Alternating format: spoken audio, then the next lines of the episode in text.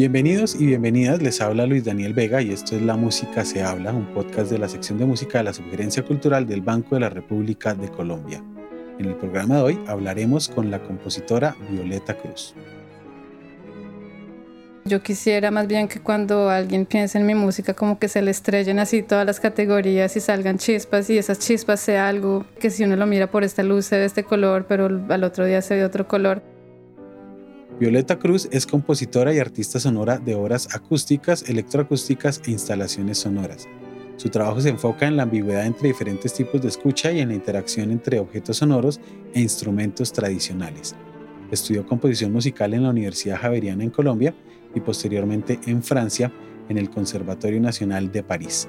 En 2007 recibió el Premio Nacional de Composición de Colombia por su cuarteto de cuerdas Mientras duerme.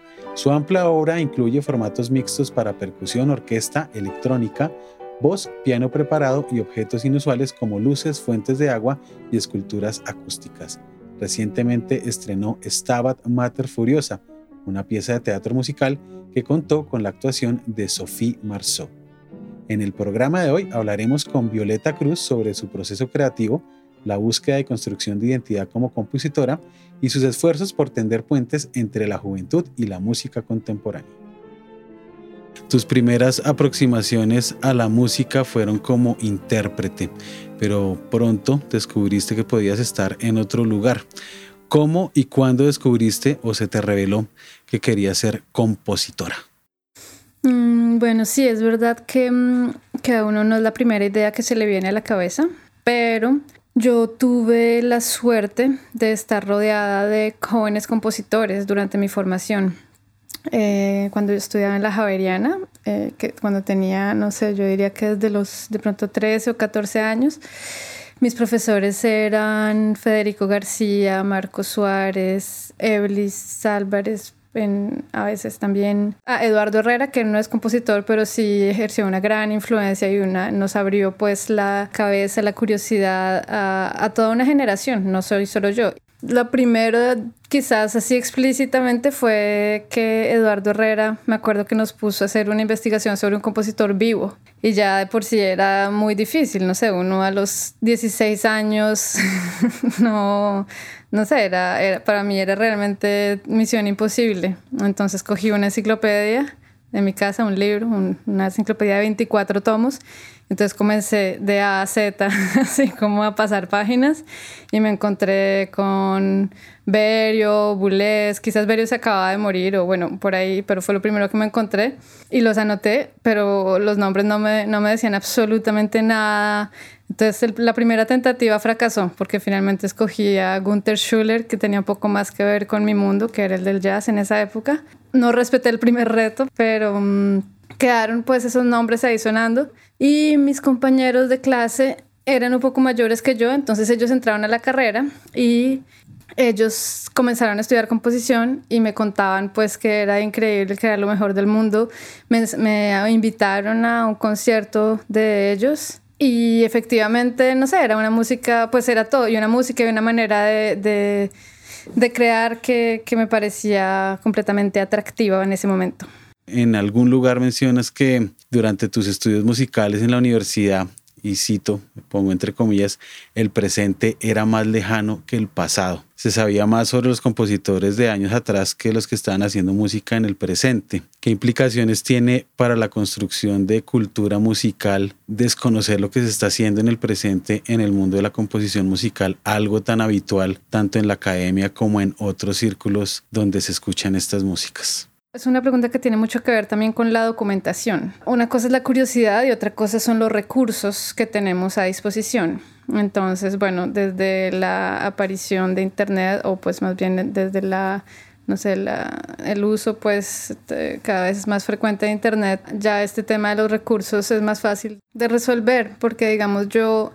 pues cuando yo estaba estudiando mis fuentes, digamos, de investigación de ese presente que, se, que me parecía tan lejano, eran, por ejemplo, la, los discos de la emisora de la Javeriana, eh, la sala de música de la Luis Ángel, por ahí algunos discos en la tienda Tango y punto. Y bueno, y los discos de mis profesores. Era realmente difícil para mí en ese momento. Y en cambio ahora siento que hay unos canales de difusión gigantes, mucho menos institucionales, lo cual también es muy importante.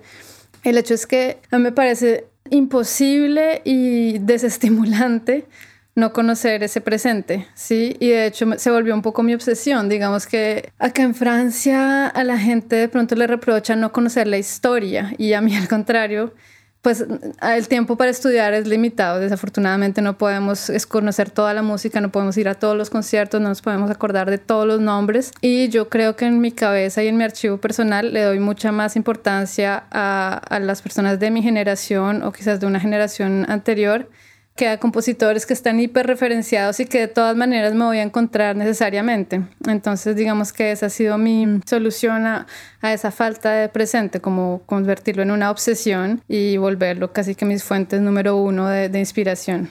A propósito de esto, para muchas personas es necesario conocer lo que se hizo anteriormente para poder construir sobre ello y crear algo original. Es casi como una máxima en todas las artes es necesario realmente conocer la historia para poder crear algo original a partir de la disputa con ese mundo pretérito que obligadamente nos, nos, dicen que tenemos que conocer. Hay muchos términos espinosos en esa pregunta, digamos, lo de crear algo original. La mejor respuesta que me han dado es un director teatral con el que trabajé. Él me dijo, mira, de todas maneras, no nos vamos a reinventar la rueda, ¿ok? Como la originalidad, cuál es el valor real de la originalidad. Él me decía, yo vine a, decir lo que tengo que decir y voy a tratar de, sí, ser consciente de muchas otras personas que se han preguntado lo mismo, pero no, pues por lo menos el sentido que tiene para mí, pues para esta persona también, es como no en un rigor académico, sino en una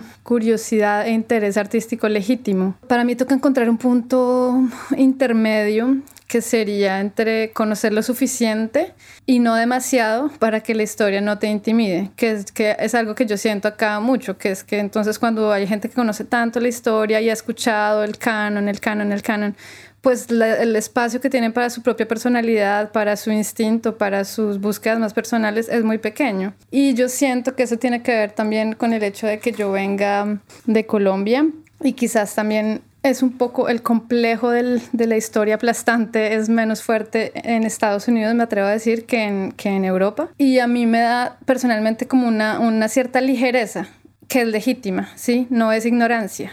Pero tengo que conocer pero por mí, no por mi profesor. Como que tengo que tener unas referencias que seguramente me van a hacer llegar como lejos en mis búsquedas personales y tengo que poderme ver a mí y encontrar mi voz y no sentirme una escriba de la historia. Pues no, tampoco. Tengo una voz y, un, y algo que decir al respecto. tú comenzaste a estudiar arpa llanera, sin embargo la música raizal o popular colombiana no terminó siendo tu camino. De hecho, emprendiste otro recorrido eh, y gran afinidad por las estéticas de las músicas contemporáneas europeas. ¿Cuál ha sido tu relación con esas músicas raizales colombianas? Bueno, yo habría querido comenzar a estudiar arpa llanera. De hecho, ese, ese era el instrumento de mis sueños, pero tuve que negociar y se volvió el piano que era más accesible para mi familia. Pero efectivamente yo crecí en un entorno que estaba mucho más relacionado a la música folclórica latinoamericana que a la música clásica. Y también esto es como una pregunta que tiene mucho que ver con lo institucional, que es, digamos, si la música europea y de tradición escrita es, es la creación musical y es la manera por la que se puede abordar como si fuera una única puerta, que yo estoy segura de que no. Pero bueno, en todo caso, para mí fue la puerta de entrada, pero por mi bagaje y también por estar viendo a personas que tuvieron un bagaje parecido, pues no latinoamericano, pero personas que son muy cercanas a la improvisación o a la música tradición oral, lo que he ido descubriendo con el tiempo es que la identidad obviamente es una pasta maleable, flexible, que cambia de color, de forma y de sabor todos los días y que yo siento que he ido como pasando etapas en las que necesitaba, no sé, hay una etapa que yo llamo como la adolescencia artística, que son como los modernismos, que es cuando uno necesita un poco algunos dogmas para reafirmarse y luego sigue como un postmodernismo todo esto es en una historia personal en el que uno cuestiona sus propios dogmas y justamente yo estoy como en esta apertura, como que en un momento creía en cosas muy específicas e incluso en una etapa, yo diría la preadolescencia, tenía como una ilusión de que la música contemporánea tenía que haber como un secreto, que, que alguna vez yo lo iba a descubrir, que era algo que estaba escondido y que yo finalmente por obra de la iluminación iba a descubrirlo. Y bueno, obviamente pues no era tal cosa y, más bien era como un canon y cuando fui descubriendo otros, pues esta idea se fue, se fue transformando. Y nada, simplemente cada vez me pregunto qué sentido tienen esas múltiples fuentes de consumo cultural y qué, qué sentido tienen para mis diferentes proyectos. Hay proyectos en los que simplemente no tienen cabida porque, digamos, hay unas obras en las que yo trabajo como sobre la materia y sobre, no sé, digamos, el, como, el, como las propiedades de la materia, como el peso y la fluidez influyen en el ritmo. Y esos son universos tan abstractos que simplemente no tiene cabida las otras músicas tan, tan concretas finalmente. Pero al contrario, por ejemplo, en este momento acabo de terminar una obra usando textos del canto general de Pablo Neruda que es súper concreto, que es súper político y obviamente pues salió todo mi bagaje así de Intilimán y de canción protesta a pedir su parte y, se la di. Entonces siento que, que cada compositor deja entrar más o menos, quiere abrir más o menos las puertas en algunos proyectos sí, en otros no, y que ahí de pronto está la riqueza del compositor y de la diversidad de compositores. En ese sentido, quienes se dedican a este oficio de la composición deben identificarse con las sonoridades propias de un país o de su país o región en particular o puede obviarse de tajo. Los nacionalismos son reductores, como todos los ismos. Pero para mí sonar a un país es, digamos, tan reductor como sonar a una escuela, ¿sí? Como que para mí sonar a compositora colombiana, pues me interesa lo mismo que sonar a compositor espectral, o sea, no mucho, porque me parece que son categorías demasiado fuertes, que aluden a sonidos demasiado concretos y yo quisiera más bien que cuando alguien piense en mi música como que se le estrellen así todas las categorías y salgan chispas y esas chispas sea algo que si uno lo mira por esta luz se ve este color, pero al otro día se ve otro color las identidades, dentro de ellas la nacional, condiciona absolutamente como otras. Cada compositor le va a dar un lugar, incluso un compositor le puede dar diferentes lugares en diferentes momentos de su vida y en diferentes obras de su creación, de su portafolio, pero me parece que es más interesante cómo eso se, se mezcla con todos los otros componentes. Hace más de 10 años estás fuera de Colombia Saliste de Bogotá en el año 2009 y te fuiste a estudiar al Conservatorio Superior de Música y Danza en París. Viéndolo en retrospectiva, de qué manera vivir en ese lugar y adentrarse en otras costumbres ha impactado tu voz y tu oficio como compositora. Eh, definitivamente marcó un, un giro y determinó un camino que era que hay una coherencia, digamos, histórica en mi, en mi, en mi camino personal que condujo hacia allá por, por lo, que me interes, lo que me interesó de los profesores con los que me formé. Y digamos que comenzó en Colombia como una gran afinidad con la estética francesa y en la medida en que he estado aquí se ha convertido en una disputa o se ha agrandado ese cliché de música francesa como que he encontrado cosas que me interesan que están, que, que, que de pronto la, esa estética francesa fue la puerta, pero ya no es como el núcleo de, de, lo, de las cosas que más me interesan. Yo no creo que haya un, un, destino y que uno vino a hacer una música, sino que hay condiciones que son históricas y materiales y también hay gustos que son un poco más inexplicables.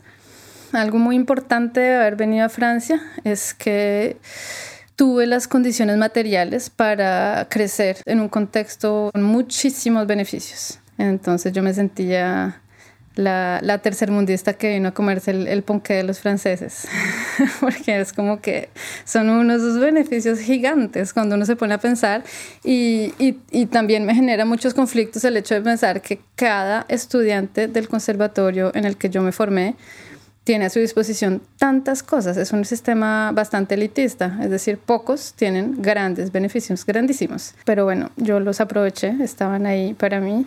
Y siento que sí, que efectivamente si no, si hubiera ido de pronto a un lugar en el que hubiera menos recursos, pues no habría tenido a mi disposición, no sé, como los profesores, las máquinas, el tiempo, el espacio para hacer algunas cosas que hoy me parecen muy importantes y que, y que siento que tocaba aprovechar.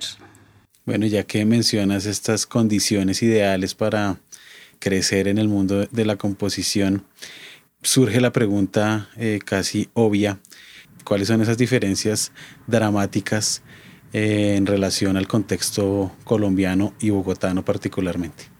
Hay una diferencia mm, enorme que es simplemente el consumo de esta música.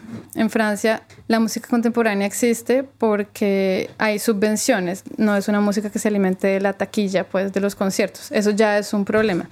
Y en Colombia pues ese problema es, es, es ese mismo pero en dimensiones gigantes, porque no hay esa fuente, pues esas subvenciones del Estado que son el alimento de la industria de esa música, pues de la nueva industria de esa música acá en Francia. Y eso, pues eso, se, se ¿cómo decir? Se despliegan muchas capas de, de, de un modelo económico cultural que van desde los premios y las becas de composición, eh, las financiaciones de los ensambles, los fondos públicos y privados del, de los espacios de difusión, de los lugares de conciertos, la circulación de grupos, de intérpretes. Como que siento que, que acá hay esa base económica que, que irradia todos los niveles del sector y que en Colombia todo eso tiene que ser casi que pues inmovilizado exigido, sacado de donde no hay fondos, entonces son unos esfuerzos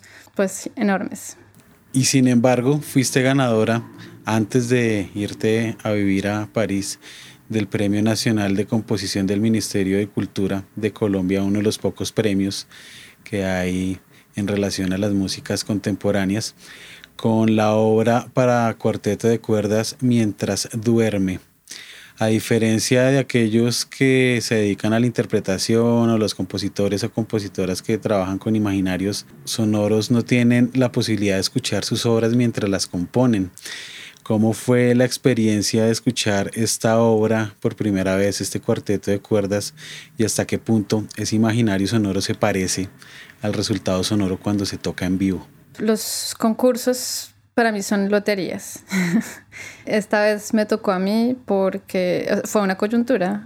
Yo estaba escribiendo un cuarteto de cuerdas y salió la convocatoria para cuartetos de cuerdas. Entonces, bueno, digamos que, que otra vez hay circunstancias, la vida son circunstancias. Pero, y claro, esto, el hecho de escuchar por primera vez una obra para ensamble eh, con los instrumentos reales, pues fue un primer paso que deja un sabor en la boca que dice nunca más MIDI, que es como ya tienes un rumbo, ves, ves una luz al fondo del túnel que va a jalarte toda la vida y es como a toda costa, cueste lo que cueste, la música está hecha para compartir, no para, no para verla en el espejo del computador. Y digamos también eso, pues bueno, con los años se ha transformado también en que simplemente uno no tiene la ecuación cerrada cuando termina la obra. Hay, hay unos modos de producción de música contemporánea que es que tú llegas con la partitura, la ensayan dos veces y la sacan. Pero para mis búsquedas, mis recorridos, pues lo que ha sido más interesante son los procesos un poco más largos en los que yo llego con unas propuestas y pasan cosas inesperadas en el camino. Y, y bueno, todo esto es producto del, del trabajo con los músicos, del encuentro y de la, de la retroalimentación. Digamos que ese fue un primer paso que yo creo que me sirvió pues de motor para exigir y exigirme la riqueza de ese encuentro. Como ya habiendo probado lo que eso da y habiendo tocado como esa experiencia profesional tan intensa que es dirigirte a los músicos, hablar, perfeccionar, acomodar con respecto a lo que ellos te hacen descubrir que uno dice, listo, desde acá compongo de otra manera, ya no puedo volver a pensar la música como antes. Parte de tu trabajo, Violeta, se enfoca en la ambigüedad entre diferentes tipos de escucha, la analítica, la cotidiana y la emocional.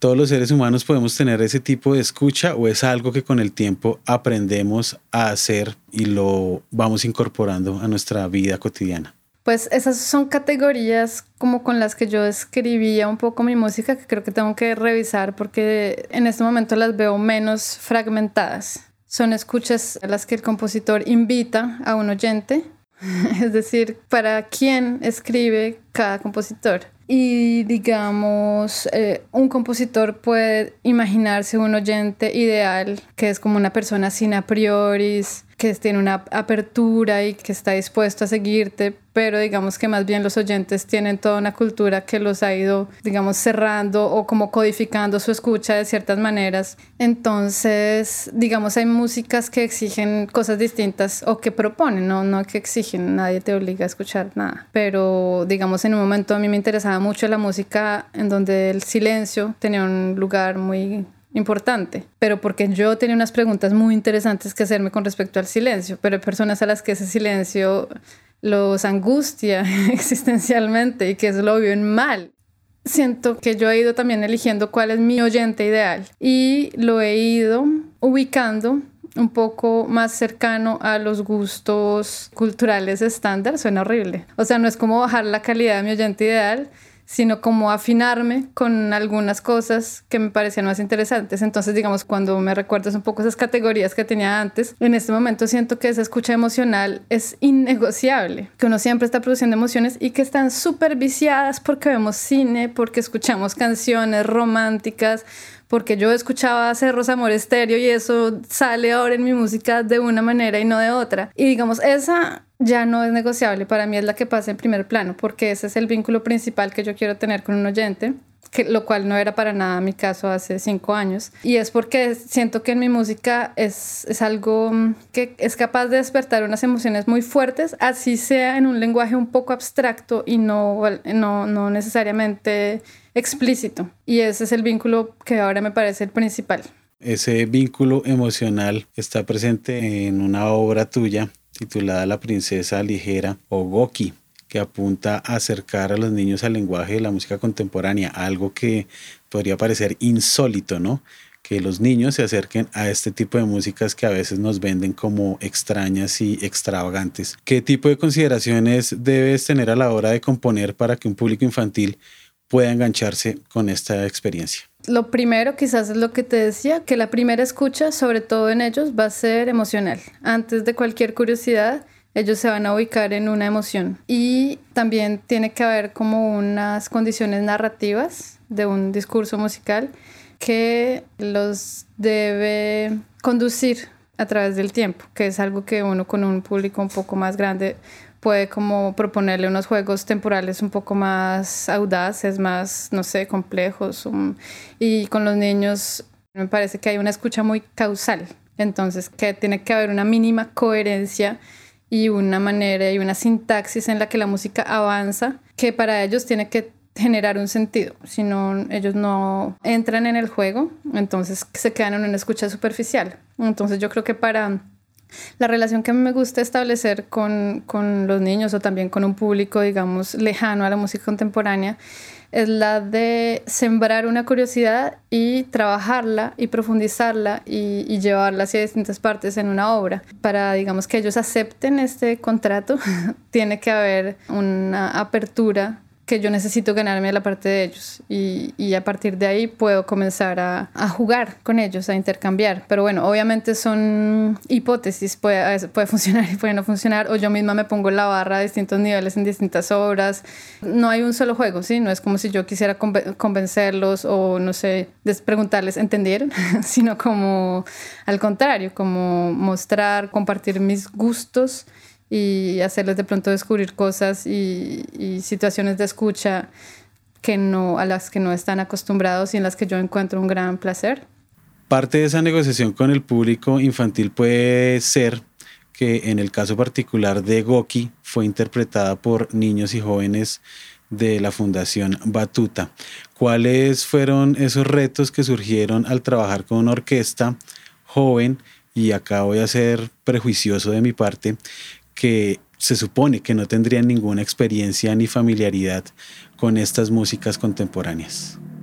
Digamos que yo también parto de ese a priori y de ese prejuicio, porque es mejor pecar en ese sentido que en el otro. Me parece que es una, una garantía no asumir que ellos tienen esa experiencia, sino más bien asumir lo contrario. La escritura de esa obra se inscribe, digamos, en una serie de otras obras pedagógicas que me hicieron llegar como un poco ya contextualizada. Había hecho otros proyectos, sobre todo un proyecto con una orquesta, un dispositivo que se llama Demos aquí en Francia y era con niños más pequeños. Entonces la experiencia de Batuta, al contrario, a mí me parecía digamos, un poco más fácil porque eran niños que ya tienen una práctica, pues niños y adolescentes que tienen una práctica de orquesta, que están acostumbrados como eso, a una, a una situación de orquesta. Entonces, finalmente, ellos estaban más dentro del universo musical que los del anterior proyecto pedagógico.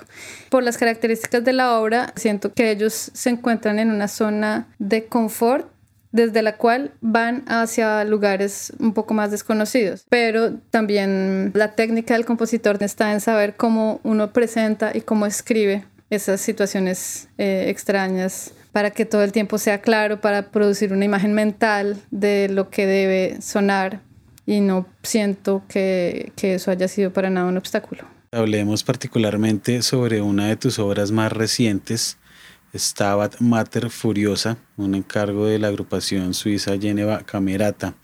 En esta, la música y la actuación se fusionan de una manera muy particular, muy distinta al teatro musical o al teatro con música en vivo.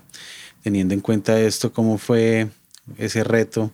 ¿Cómo fue la experiencia de este proyecto a partir de la composición? Para esta obra tuve una situación, digamos, con la voz que nunca había tenido antes, que era la voz declamada es súper distinta al, al, canto, porque cuando la voz es cantada, digamos que para mí hay una pregunta muy importante que es qué tanto debe entenderse el texto o, bueno, qué tanto yo quiero que se entienda el texto.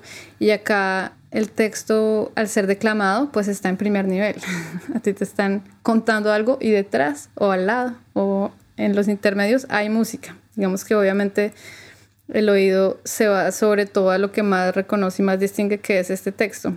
Y el, texto específico de Stabat Mater Furiosa es un poema muy fuerte sobre la violencia y sobre la guerra que subordina todo lo que esté alrededor. Es tan fuerte, tan directo, tiene imágenes tan concretas supe siempre que no tenía ningún interés en contradecirla y que ir, demasiado en contra iba a generar una ruptura porque el, texto se va a llevar el primer plano siempre, ¿sí? Hay textos que uno puede como poner más en duda, este no, pero al lado de eso, pues hay mil situaciones dramáticas, hay, digamos, es un texto en el que hay una parte de testimonio, hay muchas voces, hay unas voces mucho más poéticas, hay unas voces como de protesta. Entonces el análisis del texto pues me mostró justamente todas las posibilidades. No, o sea, no es una guerra de poderes, yo no voy a ir a pelear con el texto, sino justamente a entrar en su, en su riqueza, pero es muy importante como elegir cuál es el punto del cual, en, en donde me voy a, dónde voy a poner mi voz frente a, a la voz de ese texto.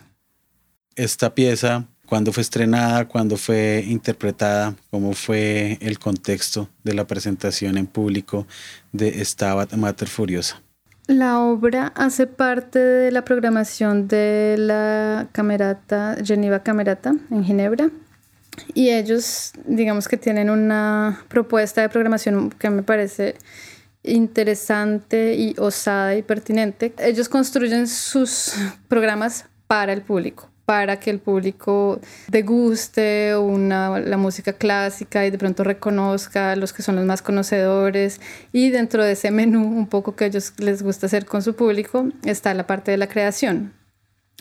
Entonces ellos le encargan a un compositor joven o compositora joven una obra con un texto de un escritor, eh, digamos, conocido, reconocido, y ese texto se lo dan a un actor muy conocido. en mi caso fue la actriz eh, Sophie Marceau.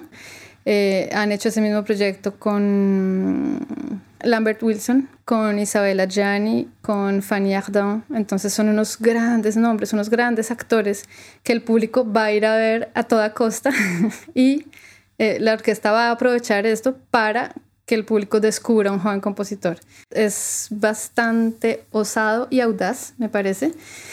El texto es de Jean-Pierre Siméon, el de mi obra, El Stabat Mater Furiosa, que es un poeta que ahora tiene 70 años, que es muy reconocido en Francia, que dirige un festival de poesía y fue estrenada en el 2019, en noviembre, en Suiza, en el edificio de las Fuerzas Motrices, se llama.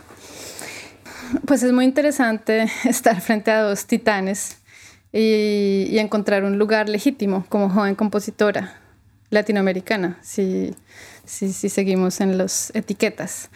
Entonces, personalmente, desde que hay un texto, para mí hay un trabajo teatral indispensable. Y pues era un poco em, como nuevo y, y, un poco un desafío para mí en este proyecto asumir un rol de directora teatral frente a Sophie Marceau, que obviamente pues tiene una experiencia, tiene una trayectoria, ha trabajado con verdaderos directores, pero yo, digamos que desde el momento en el que tuve claro el proyecto de la obra, pues encontré la legitimidad para tomar ese rol frente a ella y ella, digamos, con toda la humildad y el profesionalismo del caso, me acompañó, me respetó, me, me aportó desde su experiencia y fue un, fue un proceso pues muy, muy, muy interesante, muy enriquecedor. El, el escritor quedó muy contento. Obviamente es otra obra, digamos que cuando no es una puesta en música de, de, del texto de él, sino que es una relectura. Tocó cortar fragmentos del, del texto porque es es un poema muy largo y él estuvo presente y nos acompañó en este proceso, pues que era difícil hacer sin él. Entonces, bueno, fue una experiencia realmente pues muy, muy, muy, muy enriquecedora, muy, muy fuerte, muy potente. Aparte de la naturaleza obvia de esta, de esta pieza que tiene que ver con el teatro y que queda consignada en algún canal como YouTube, me cuestiono mucho el hecho de que muchas de estas obras y muchas de tus obras también no hayan sido consignadas en discos. ¿A qué se debe esta ausencia? ¿Es premeditado o es un problema realmente con la música contemporánea? Bueno, pues es un tema gigante que me sobrepasa, que no me cabe ni en la cabeza ni en la casa, porque es como el, registro de la música, el, el lugar material. Tu pregunta me hace pensar en este consumo de la música a través de Internet eh, yo me doy cuenta de que, de, que hay un, de que es un medio efímero, ¿cierto? Que hoy escuchas esto y mañana otra cosa y si usas una plataforma, de pronto creaste unas playlists, pero de pronto no y no tienes cómo volver a lo que te gusta y es terrible, es dramático. Digamos que yo soy un poco obsesiva con anotar, pero entonces me toca ir a mis cuadernos todo el tiempo y es un problema y, no, y me, da, digamos, me da miedo en este momento no tomar las medidas para contrarrestar este carácter efímero porque, porque yo misma he necesitado volver a mis archivos casi inexistentes. Y al otro lado, digamos, ese es un tema y otro tema es la industria discográfica, que está obviamente como pues en una crisis sin precedentes. Y eso ha hecho que mm, a mí mm, aún no me hayan propuesto eh, grabar esto en disco, y yo misma no lo haya visto como una necesidad, porque siento que mm, pues hay algunas obras, digamos, que, que, que están más bien hechas para, para pasar en formato video o incluso en, en casi que en performance, en, en, el, en, espectáculo en vivo, y ya el video es un registro como de una segunda calidad y un disco pues todavía más lejano de, de la experiencia de la obra. Pero bueno, hay otras obras que sí quedarían perfectamente bien en formato de disco. Hay algo importante que es que por lo menos hay una entrada a mi nombre en el catálogo, en el Centro de Documentación de Música Contemporánea de Francia. Ahí tienen, pues no todas mis obras, pero sí, sí una buena cantidad con recursos de documentación, con, con unos portafolios que dan como información sobre el estreno, como cosas, la nota de programa. Entonces, por lo menos sé que quisieron, quisieron como conservar memoria de mi obra ahí. Está también, digamos, lo que sería el Centro de, Derechos de Autor, que es la SACEM, la Sociedad de Autores y Compositores y Editores de Música en Francia, en donde yo deposito todas mis obras. Por lo menos siento que mi música no se va a perder cuando yo muera Violeta, inevitablemente surge una pregunta en estos días de coyuntura política en Colombia y es cuál es el papel de los creadores y las creadoras respecto a esa realidad que nos avasalla. No hay uno, hay muchos, porque no hay una manera de ser artista, sino que hay muchas. Entonces, digamos, yo sigo de lejos distintas maneras de pronunciarse de artistas colombianos, digamos, unos que son mucho más directos y más concretos, como digamos Edson Belandia, que está, yo diría, en la primera línea musical de, de, de este paro. Hay personas que se pronuncian desde un rol un poco más mm, como de artistas de otro reconocimiento, no sé, como Adriana Lucía, por ejemplo, que es una persona que llega a un público mucho más popular y más heterogéneo, yo diría, que Edson Belandia y que se ha vuelto una activista también muy importante. Para cada voz, digamos que hay distintos lugares y digamos yo me pregunto cuál es mi voz. y, es, es, difícil porque mm, cuando yo escribo música, escribo música para, para individuos, para, para pares de orejas, no necesariamente para multitudes. Eh, es, es, una música que se, mm, pues que se presta más para eso, para una escucha que pone en juego, funcionan un poco más de manera individual que con respecto, digamos, a la música como de Edson Belandia o de, Adriana Lucía, que se inscriben en una cultura más popular y de valores mucho más compartidos por grandes comunidades. A veces siento una frivolidad absurda y, y, digamos, pues eso me impidió trabajar durante un tiempo que era como, como yo puedo estar tan desconectada de todo lo que está pasando. Y en mi trabajo no, no encuentro necesariamente espacio para que esto pase. O sea, siento que también sería deshonesto, como que ese tampoco es mi rol, y porque esa no es mi personalidad, porque yo no, porque a mí no me gusta pronunciarme públicamente, porque no encuentro, porque no tengo esa voz. Mi voz no es una voz hacia el pueblo, hacia la comunidad, mi voz es una voz hacia las personas. Entonces también sería mm, deshonesto eh, hacerme pasar por otras voces.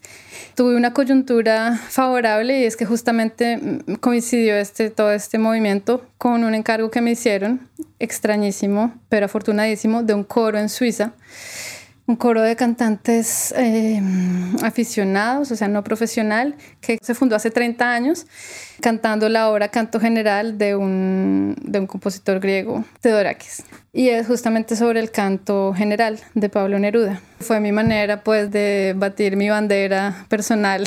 y por ahora solamente yo yo sé lo que siento, pero por lo menos me hizo sentir como esa empatía. Dije, bueno, ya en mi rincón yo estoy con ellos, por ahora solo lo sé yo. De pronto en, en unos meses, en noviembre se estrena la obra, en Suiza de pronto sienten un poco lo que fue un eco tardío de ese paro colombiano. Es súper interesante ver qué significaba este texto hace 30 años, qué significa ahora y que las luchas finalmente son las mismas. La obra se llama La patria dividida. Todas las patrias están divididas.